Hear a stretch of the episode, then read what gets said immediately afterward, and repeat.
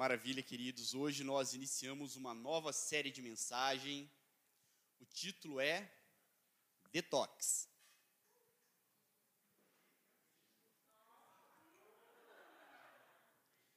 Desintoxicando o coração. Talvez alguns aqui saibam que esse tipo de suplemento alimentar, esse tipo de suco, ganhou bastante notoriedade aí, principalmente no mundo fitness. É, a palavra detox, ela tem ganhado destaque em diversos meios de comunicação. Capas de revista, embalagens de alimentos, e isso tem um motivo. O detox traz uma promessa, que é a de desintoxicar o organismo.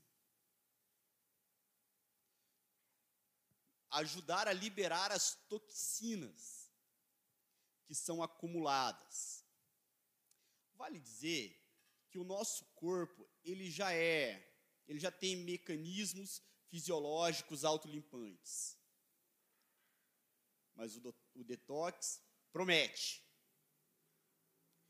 auxiliar de maneira significativa nessa liberação de toda a sujeira que o organismo acumula. Só que o detox sozinho não faz nada.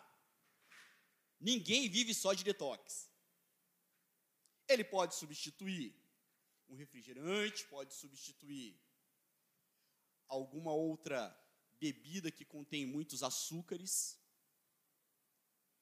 mas ele sozinho não tem o poder de me e de te desintoxicar.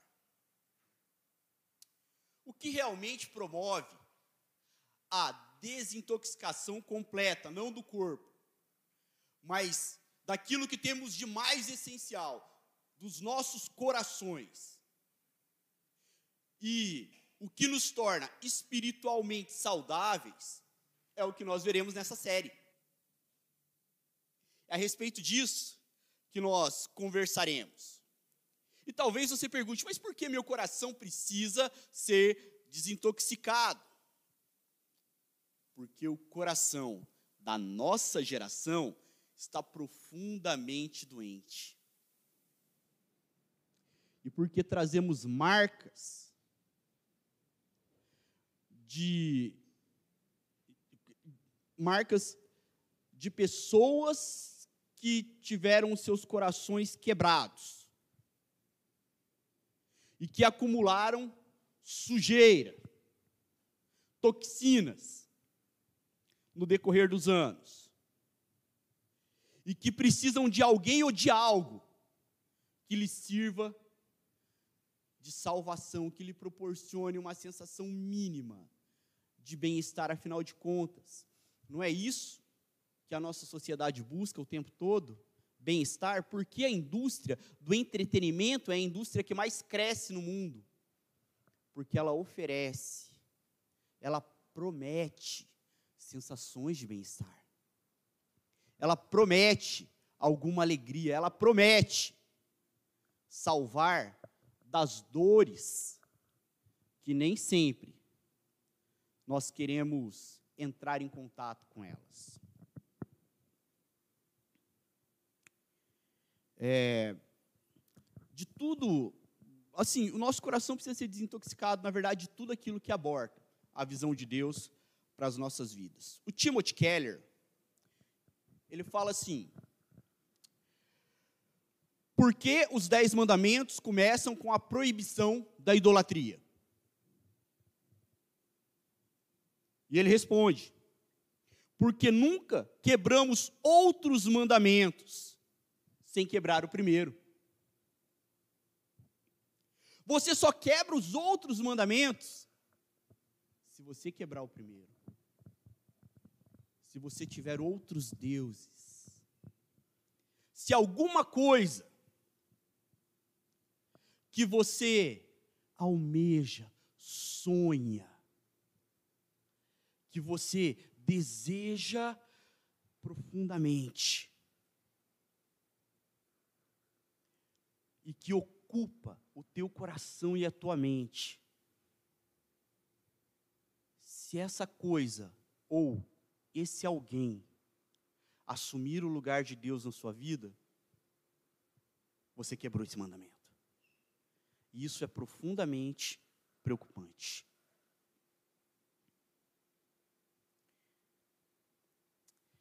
É, uma moça, 31 anos, chamada Tiffany Hills, e a filha dela, de um ano, chamada Liane, foram mortas por John Donato, 42 anos, que após assassiná-las, cometeu suicídio.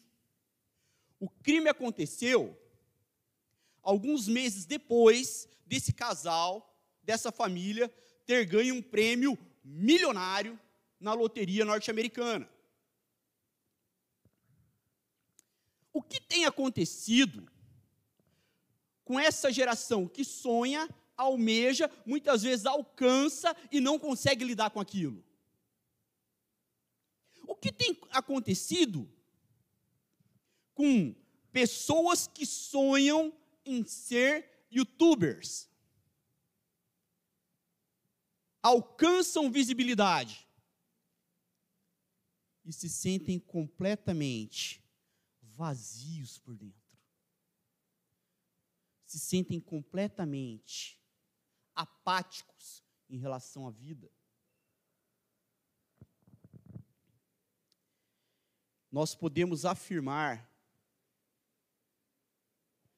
que nós presenciamos de muito perto as dores de vidas cheias de realizações, mas vazia de significado.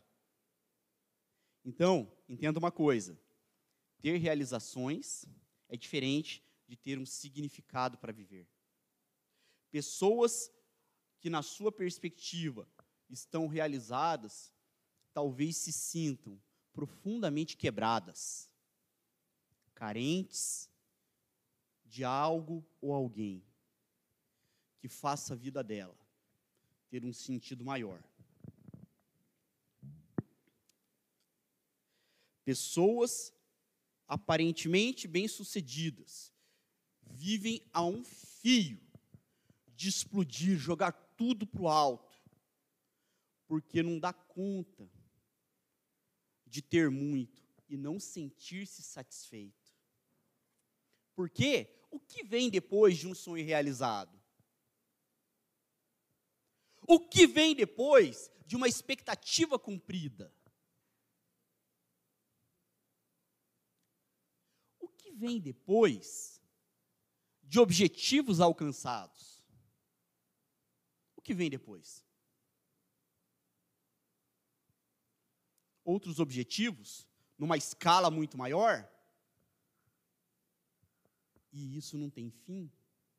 É a vida uma eterna busca, é a vida um correr incessante através de coisas, ou de pessoas, de ideias, de propósitos, que supostamente resolvem o problema do coração e que quando essas coisas são alcançadas, abraçadas, nós precisamos de outras tantas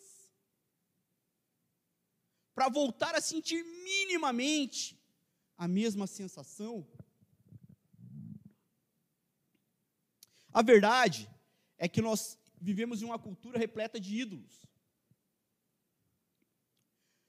Para as pessoas de nossa época, a palavra idolatria remete à, à imagem de povos primitivos, curvados diante de uma estátua ou de estátuas.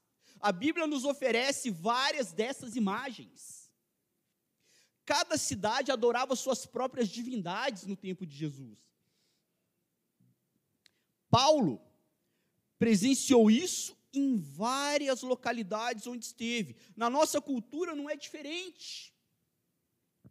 Cada cultura é dominada por um conjunto próprio de ídolos. E cada um desses ídolos tem seus próprios sacerdotes. Você pode chamar eles de coach. Você pode chamar eles de psiquiatra. Você pode chamar eles de terapeuta, de psicólogo, você pode chamar eles de pastor.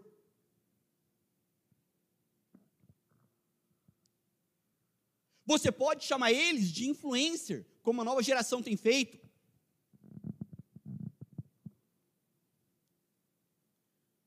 E todos eles têm os seus templos. Os influencers, suas casas suntuosas. Não parece digno de adoração?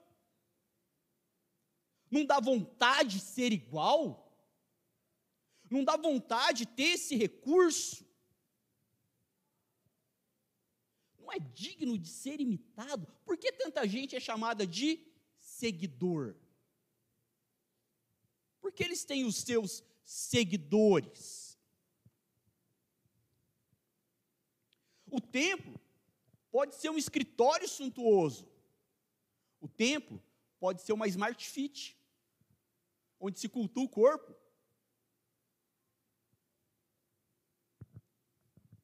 O templo pode ser em frente ao espelho, onde se passa horas tentando imitar a maquiagem de alguém que fez e que ficou aparente muito bom, aparentemente muito bom na pessoa, né?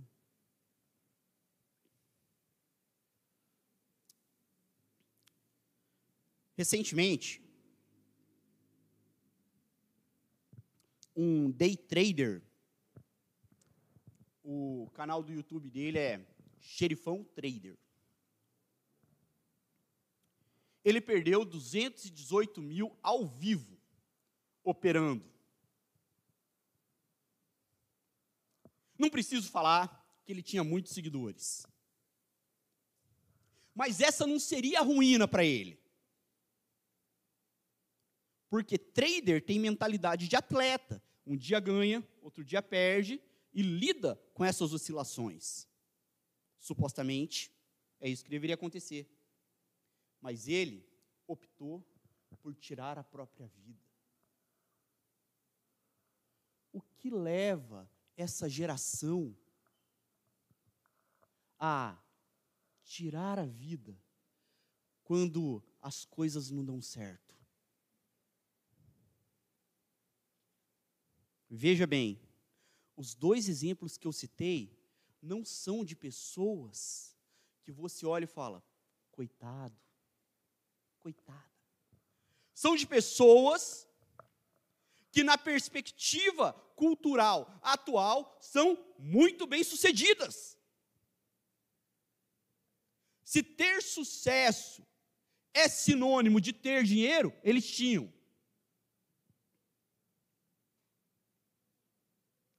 Mas talvez, no coração deles,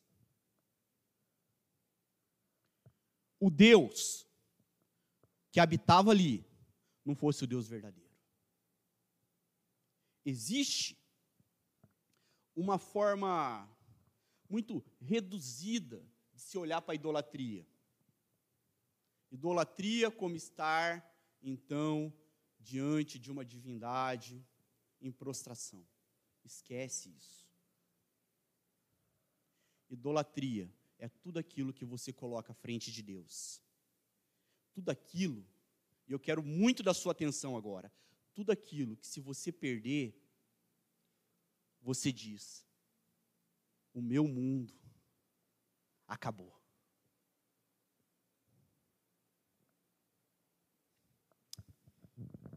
Dito isso, é preciso dizer também que um ídolo pode ser qualquer coisa um Deus alternativo ou falso. Então, idolatria é tudo que você diga: se eu perdesse isso, meu mundo acabaria, minha alegria, minha satisfação, meu sentimento de segurança não existiria mais. Todo ídolo, de alguma maneira, olha para você e diga: me ame. Ele diz: confie em mim. Ele diz: me obedeça. O dinheiro faz isso. Relacionamentos fazem isso. Essa é uma característica típica de um ídolo que se tornou um Deus no seu coração. E vale dizer que tudo que você sempre desejou pode ser a pior coisa a te acontecer. E isso provavelmente explica porque Deus não responde todas as nossas orações nos nossos moldes. Você sabe que Abraão teve um chamado. Deus aparece para Abraão, faz uma promessa surpreendente. Caso Abraão obedecesse, todas as nações da terra seriam abençoadas através dele. É uma grande promessa. Mas Abraão teria que deixar todos os seus familiares, tudo que ele havia conquistado, todo o seu clã, todos os seus territórios privados e sair daquela região, ou seja, ele deixaria para trás tudo aquilo que significava para ele até então segurança alegria, estabilidade.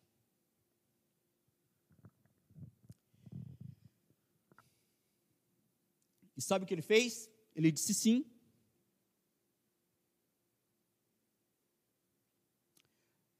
Abraão, ele disse sim ao chamado. Ele disse sim ao chamado de ir. E Hebreus 11, 8 diz assim. Ele assim o fez, sem saber para onde ia. Uma baita de uma confiança. Ele abriu mão dos símbolos de segurança dele. Mas ele receberia uma nova proposta de segurança, que faria muito mais sentido. É, sua esposa, Sara, era uma mulher estéril. Você conhece a história. E ter um filho no antigo Oriente Próximo, um filho homem, ele seria quem herdaria todas as coisas do pai. Ele seria o novo chefe do clã quando o pai partisse. Sobre ele cairia então a responsabilidade de cuidar de seus irmãos, de administrar aquela agricultura familiar. E Abraão não tinha um filho. Ele só tinha uma promessa. E Abraão ele obedece, mas a promessa parece não se cumprir. Passam-se anos, décadas. Um casal que deseja ter filho, talvez você já tenha acompanhado algum casal assim, fica angustiado com a expectativa de ter um filho, de saber se vai acontecer ou não. Imagina um homem que tinha uma promessa, que abriu mão de tudo. Talvez Abraão tenha pensado: será que valeu a pena? Eu deixar toda a minha família. Ok, conquistei coisas novas, mas para quem ficará o meu legado? Quem dará continuidade a tudo aquilo que eu aprendi da vida? Porque esse também era um papel do primogênito, do primeiro filho, dar continuidade aquilo que o pai havia feito. Tempos de espera agonizante cobram um preço. Talvez você já tenha esperado muito para que algo acontecesse. Talvez essa espera dominou o teu coração de uma maneira tão intensa que se tornou um hiperfoco para você. Mas o preço é alto. Até que um dia a promessa se cumpriu. Ainda que da perspectiva humana, essa promessa tenha se cumprido de maneira tardia, mas a promessa foi cumprida.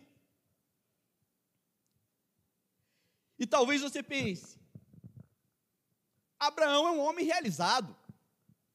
Ele recebeu um chamado, ele obedeceu. Ele recebeu uma promessa, ela se cumpriu. Ele tem tudo o que ele precisa. Esse homem pode sorrir novamente, com uma alegria genuína, porque Deus o chamou e Deus o honrou. Mas Abraão recebe um segundo chamado, e eu preciso falar com você a respeito disso. Os leitores de Gênesis 12, 21, poderiam pensar que o nascimento de Isaac fosse o ápice, o auge, a apoteose da vida de Abraão. A sua fé tinha triunfado. Agora ele poderia morrer feliz. Ele tinha cumprido o chamado, vista a promessa. Não é o que todo mundo quer? Todo mundo que está em Cristo cumpriu o chamado, ver as promessas de Deus se cumprindo. Mas ele recebe um segundo chamado.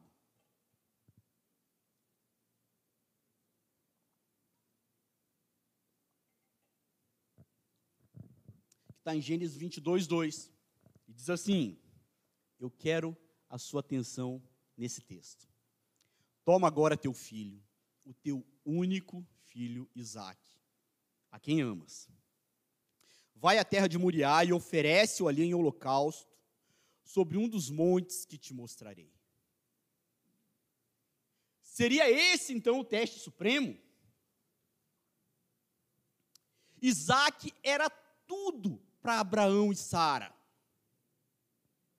Deus não se refere ao menino como Isaac, mas como teu filho, teu único filho, a quem amas o centro da vida de Abraão havia mudado. Se alguém coloca um filho no lugar de Deus, cria um amor idólatra que sufocará a criança e estrangulará o relacionamento. A paixão de Abraão se convertera em adoração. Ele adorava aquele filho. O menino era o reizinho da casa. E eu preciso te explicar um contexto para você entender parte desse pedido que Deus fez. Quando um filho era sacrificado, presumia-se que ele estava representando a família, porque era isso que o filho primogênito significava. Ele representava a família diante de Deus e diante da sociedade. Na morte dos primogênitos do Egito, os filhos, os primeiros filhos foram sacrificados. Se você for ver o que acontece o que Deus pede é uma oferta queimada. Então seria então pelos pecados da família. Pensando com essas categorias não parece tão horrível. Um filho morrer pelos pecados de todo o clã. Mas vale lembrar que essa também era uma prática de outros povos. Sacrificar filhos a deuses, para que esses deuses pudessem agir com benevolência. Para com aquela família, para com aquela cidade, para com aquela etnia.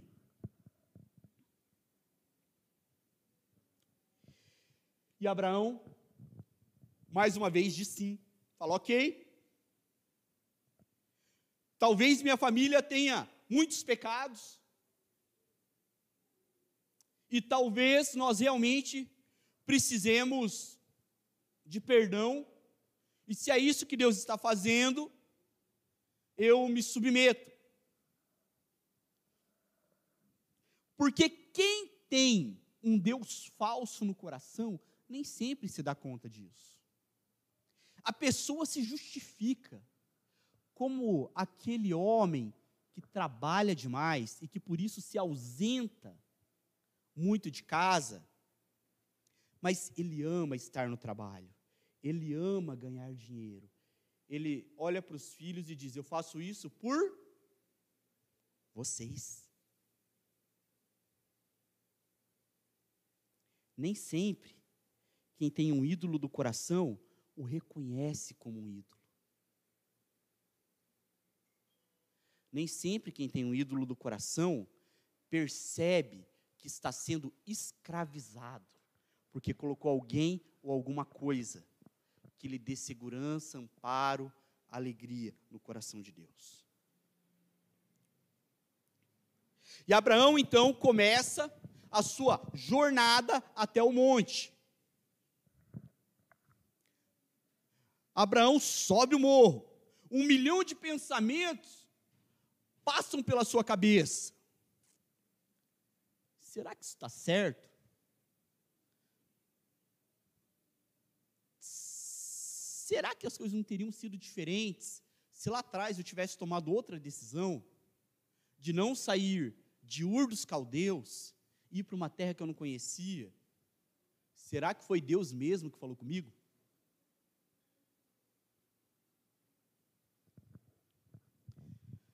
Abdicação, espera, vergonha, muitas coisas passando simultaneamente pela cabeça de Abraão.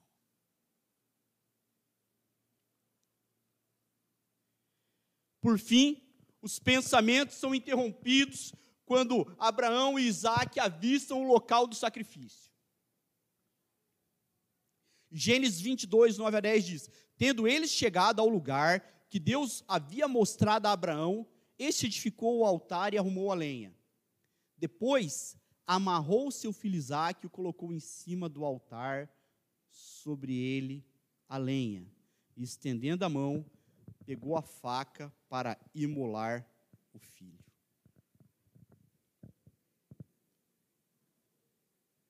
a dor de ter que sacrificar uma promessa de Deus.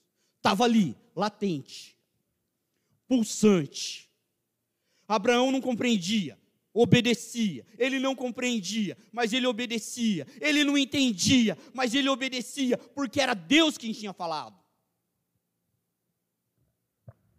Abraão, o homem que obedeceu, recebeu a promessa, mas que transformou a promessa num ídolo precisava ser liberto disso.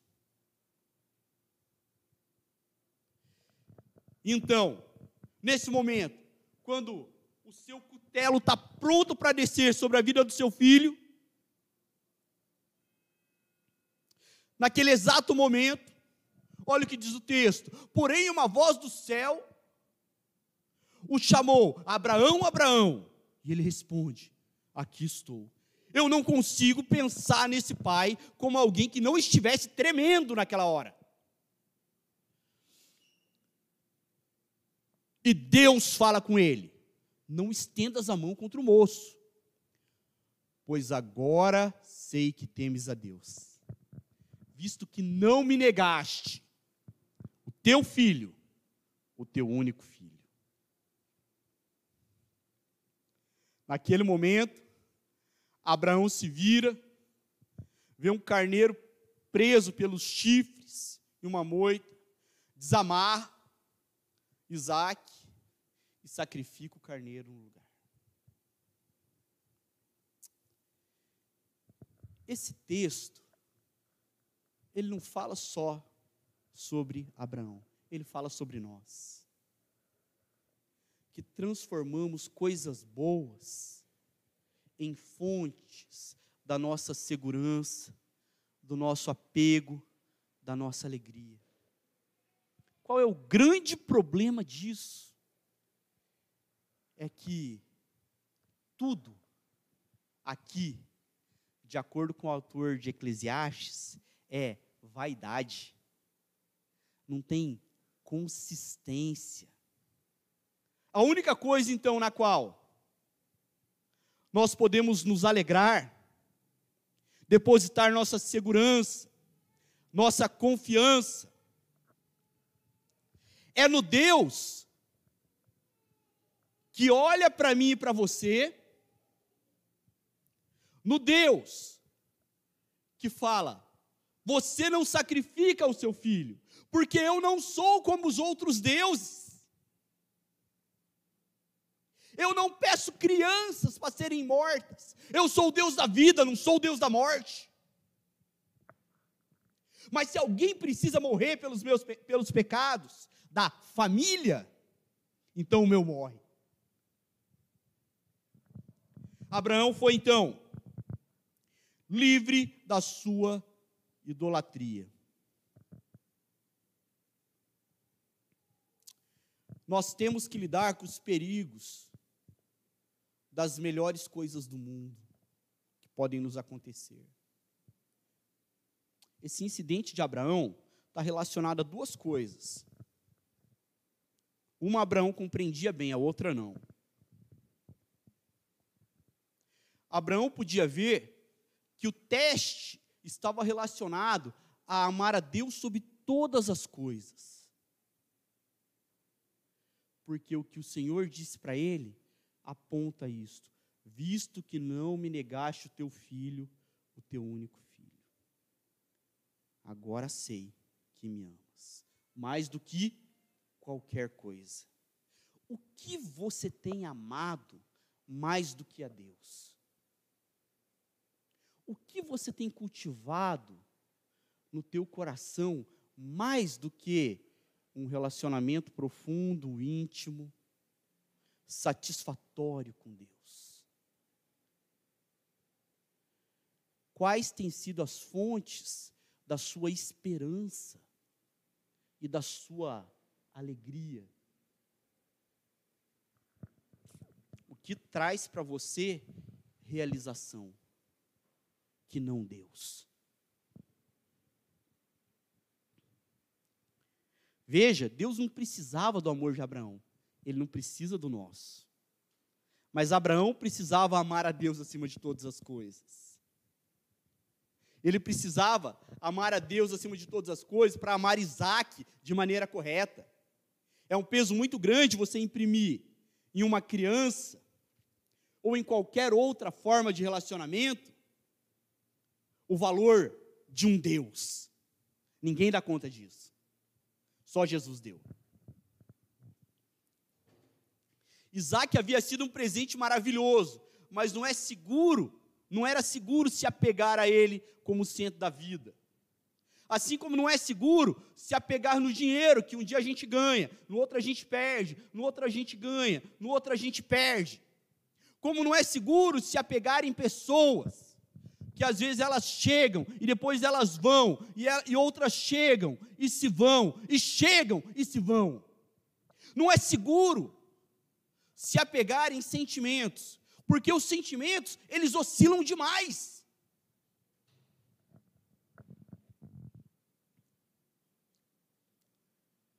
Se Isaac tivesse tornado a principal alegria de Abraão, ou Abraão exageraria na disciplina, por achar que era necessário que o filho fosse perfeito, ou não disciplinaria o suficiente. Para não ver o pequeno Isaac magoadinho, chorando. E quando Isaac fizesse birra, ele ia olhar e ia falar: Isaac. E não ia chamar a atenção do menino da maneira correta. Deixaria fazer o que quisesse. As duas coisas seriam desastrosas para a identidade de Isaac. Portanto, a angustiante caminhada de Abraão para o alto daquele monte, para aquele morro, foi a etapa final de uma longa jornada. Em que Deus transformava um homem medíocre em um dos maiores personagens da história. As três maiores religiões monoteístas do mundo: islamismo, judaísmo e cristianismo. Olham para Abraão e veem nele uma grande referência. Isso jamais teria acontecido se o Deus dele tivesse sido o filho. Se Deus não tivesse tratado com o ídolo do coração dele.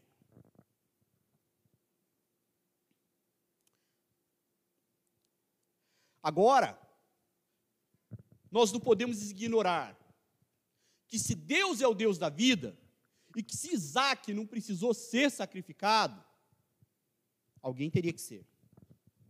Então tem um substituto. Porque Isaac não havia sido sacrificado. O substituto oferecido, um carneiro, mas o sangue do carneiro que salvou a, a, saudou a vida do primogênito? Não. Muitos anos depois, fazendo um salto histórico, naquela mesma região montanhosa, outro primogênito foi estendido, só que dessa vez no madeiro, e ele foi estendido para morrer. Mas então no Monte Calvário, quando o amado Filho de Deus clamou: Deus meu, Deus meu, por que me desamparaste? Não houve voz alguma do céu anunciando o livramento. Não se ouviu nada. Um silêncio absurdo toma conta daquela cena. Em vez disso, Deus, o Pai, pagou o preço em silêncio. Por quê? O verdadeiro substituto para o filho de Abraão foi o único filho de Deus. Jesus que morreu a fim de levar consigo o nosso castigo. Ele também é o Senhor e Deus que ressuscitou e que merece a primazia, o primeiro lugar do seu coração. Nessa manhã de domingo, o meu, o seu, o nosso desafio enquanto igreja é olharmos para dentro, para podermos olhar para fora melhor. É olharmos para dentro e dizer: Senhor, talvez alguns ídolos foram construídos. Nessa manhã, eles precisam ser derrubados. Nessa manhã, eles precisam ser derrubados para que o Senhor tenha primazia. Para que o Senhor seja o meu tudo, a fonte da minha segurança, da minha alegria, da minha satisfação. Não alguém, não alguma coisa, não um título, não uma pessoa. Ninguém dá conta. Deuses falsos cobram um preço caro. Que você não precisa pagar, porque Jesus já pagou por você. Queria te convidar a se colocar em pé agora.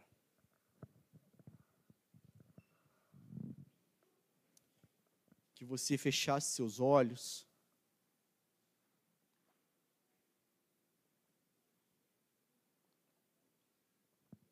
E que em um movimento, movimento interno, de profunda sinceridade, você pudesse falar com Deus a respeito do que mais ocupa o lugar no seu coração. Talvez você pense, mas eu não tenho ídolos. Eu não tenho ídolos, eu sirvo ao Senhor, meu Deus. Paulo também se achava santo e justo. Enquanto era religioso e não conhecia Cristo verdadeiramente. Quando ele conheceu o Evangelho da Graça, ele disse: Eu sou o pior dos pecadores. Talvez hoje você precise olhar para o seu coração e falar: Senhor, o teu espírito está presente, e o teu espírito traz clareza à exposição da tua palavra, e o teu espírito que está presente traz clareza a pregação, a exposição da tua palavra, mostra para mim o que tem ocupado o teu lugar no meu coração. Mostra para mim se é uma pessoa. Mostra para mim se é o meu trabalho. Mostra para mim se são os meus recursos. Se é a posição que eu ocupo. Mostra para mim do que o meu coração tem se orgulhado mas foi dádiva tua, graça tua, e eu não posso transformar em um Deus. Eu não posso transformar em algo que aborta a tua visão para mim. Olha para os centros do seu orgulho e fala: Senhor, quebranta meu coração, de uma maneira que o Senhor tenha em tudo supremacia. Fale com Deus no momento seu com Ele agora.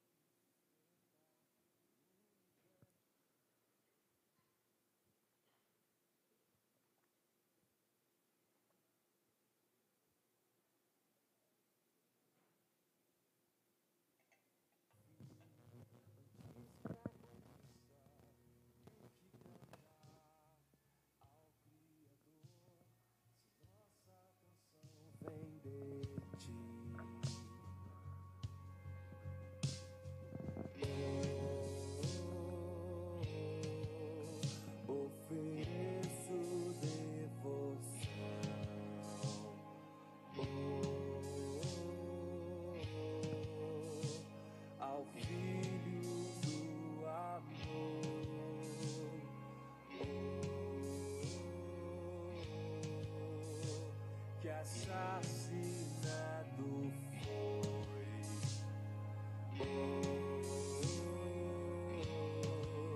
e em três dias ressuscitou.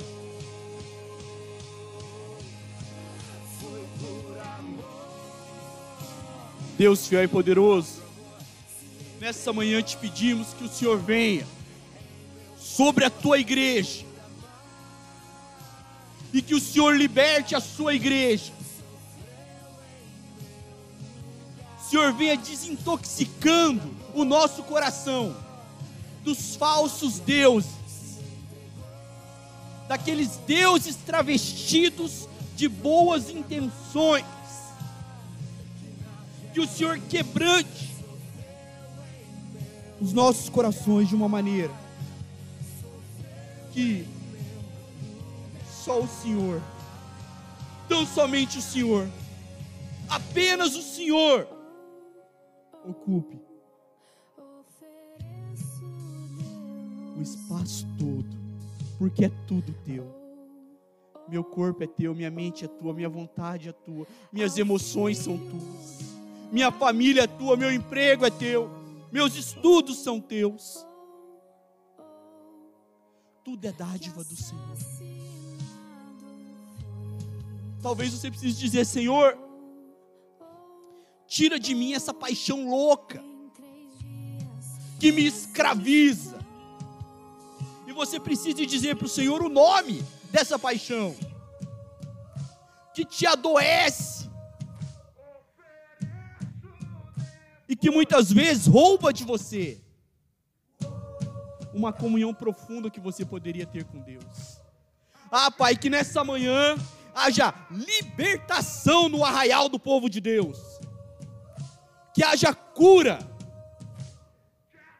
que haja desintoxicação, porque o sangue de Jesus tem poder e é purificador.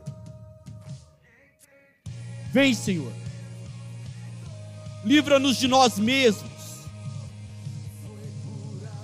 e que o Senhor tenha supremacia. O primeiro lugar em tudo. O primeiro em todas as coisas nas nossas vidas. E que assim possamos viver uma vida que glorifica o Senhor. Uma vida de quem te ama na prática. Uma vida de quem se entregou verdadeiramente por aquele que se entregou sem reservas. Ah, Senhor, faz isso. Faz isso. Precisamos disso. É a nossa oração em nome de Jesus. Amém.